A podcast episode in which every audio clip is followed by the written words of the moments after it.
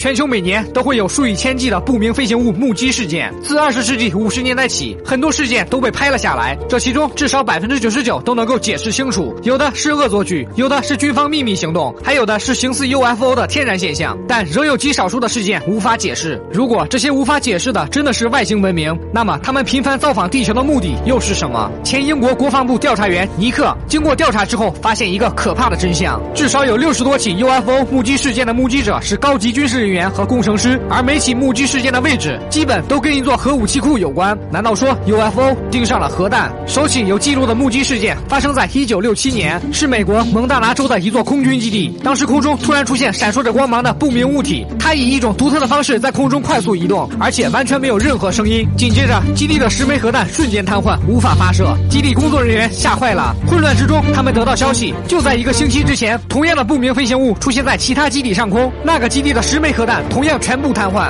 而且两次瘫痪均超过二十四小时。一九六七年是古巴导弹危机发生后的五年，正值美苏冷战，所以尼克怀疑那些光芒是不是苏联的飞行器。但这一猜想被当时的主要目击证人罗伯特上尉给明确否定。上尉曾有二十二年的时间都在研究飞机结构，他认为不明飞行物不是地球上的产物，因为它没有任何声音，而且也没有可以解释的推进系统。随后，尼克怀疑那些奇异的光线有没有可能是自然现象，因为蒙大拿州有极光出现，而且离空军基地很近。所谓极光，就是某些脱离太阳的粒子在撞击地球大气时会呈现出各种颜色。说白了，极光就是一种电流系统，它可以从我们上空穿过，同时还可以流入地球上的电力网系统。但如果流入电力网，就会造成不同程度的损伤，轻则电力减少，严重了甚至会引发火灾。不过这一点很快也被否定。罗伯特上尉不认为他和他的士兵们连极光都分不清楚。其次，核弹瘫痪时，基地的发电系统一切正常，没有任何问题。如果不是地球上的飞行物，也不是极光，那么飞弹瘫痪的真正原因会不会是自身系统出现了问题？可是经过检查，系统一切正常。时至今日，官方也没有给出飞弹瘫痪的任何解释。但卢伯特上尉始终坚信，那天晚上看到的就是 UFO。如果这是真的，外星文明造访核武器基地，他们究竟是何目的？一九八零年十二月二十七日，英国兰道森森林里出现闪烁红光的不明飞行物，而森林旁边就是美国的班华特斯空军基地。不明飞行物突然在空中分成三份，其中两个飞向别处，剩下的一个直冲基地而来。眼前的一幕把在场的二十五位大兵给吓傻了。冲向基地的不明飞行物直接锁定了一座仓库，而仓库里存放的正是人类的最强武器——核子弹头。不仅如此，更恐怖的是有镭射光束穿透仓库，直击武器。好在及时收住，否则光束很有可能。可能会引爆武器，那后果简直不堪设想。起初，人们怀疑那晚看到的可能是执行任务的直升机，但这一说法被当时的主要目击证人赫特上校直接否定。他看到的不明物体在空中的移动速度很快，直升机根本无法做到。另外，还有一位目击证人吉姆也不赞成是直升机的说法，因为那天晚上他曾近距离接触过那个神秘物体。据他所说，那是一个三角形并透着红光的飞行器，表面十分平整，没有任何铆钉。在空军待过二十几年的吉姆表示，从没见过这样的飞行器。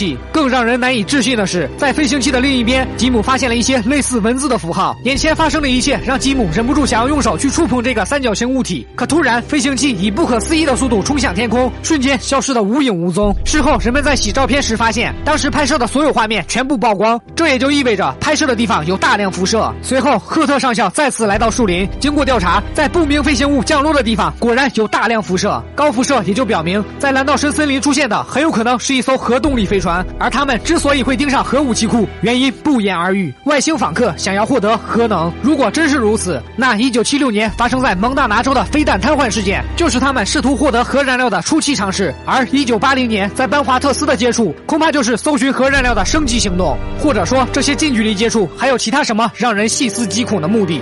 一九八二年十月四日，就在英国班华特斯空军基地发生 UFO 事件后的两年，乌克兰西北部的一处苏联的核弹发射井再次发生 UFO 事件。这次接触与一九六七年发生在蒙大拿州的接触有着让人毛骨悚然的相似之处，却也有着骇人的不同。事发当天的晚上，乌克兰西北部地区的上空出现几架 UFO，特别是其中一架直径约三百公尺的巨大椭圆形 UFO，分别出现在两个基地上空。它没有舷窗，也没有舱口，整体散发着奇异的光芒。一九六七。七年，蒙大拿州空军基地的十枚核弹全部失控，无法发射。在乌克兰，苏联的核弹发射井中，十二枚核弹同样失控，但不同的是，这些核弹已经全部进入发射倒计时。工作人员试图阻止，可一切都是徒劳，核弹倒数根本就停不下来。十二枚飞弹全都对准了美国，一旦发射成功，华盛顿方面肯定不会接受来自莫斯科的任何解释，冷战很有可能就会直接演变成核战。意识到后果的可怕，在场所有人仿佛一下都老去了十多岁。可突然，空中的不明飞行物消失的无影无踪，发射倒数瞬间停止。通过三起接触事件，不难看出这些不明飞行物对我们人类最强大的武器展现出了极大的兴趣，而兴趣程度达到危险。如果真是如此，那他们到底是何目的？在乌克兰事件发生之后，莫斯科开始重视 UFO 的频繁造访，并且为了证实核武器对 UFO 的吸引，一九九一年，他们在一处军事靶场聚集了核弹和数百吨常规武器。据当时的负责人介绍，只要武器上场，就会有不明飞行物突然出现在空中，而这些飞行物的移动方式是跟英美和乌克兰核弹基地上方出现的飞行物一模一样，他们都能以极快的速度改变方向，而且没有惯性。随后，负责人表示，莫斯科方面还会继续研究 UFO 现象以及他们可能造成的威胁，但华盛顿方面的态度却截然不同。哪怕有再多的证据，他们始终拒绝承认 UFO 接触事件的存在。一九八零年，丹华特斯接触事件之后，基地司令官认为在基地外面是英国的事，所以拒绝调查，而英国方面同样是拒绝调查这起事件。一九六七年发生在蒙大拿州的接触事件，同样也也是如此。美国政府拒绝调查，最终只能不了了之，并且要求目击者们不能对任何人说起。虽然有很多人想请他们回应这些 UFO 事件，但白宫方面始终拒绝。对此，他们给出这样的解释。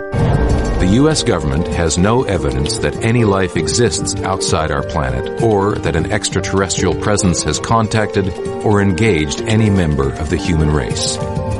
In addition, there is no credible information to suggest that any evidence is being hidden from the public's eye. 那么，外星文明是否存在？如果存在，那他们频繁接触核武器又是何目的？而美国政府为何拒绝承认接触事件？真相究竟如何？欢迎在评论区留下你的看法。好了，我是潇洒，专注优质纪录片解说，看完记得点关注哟。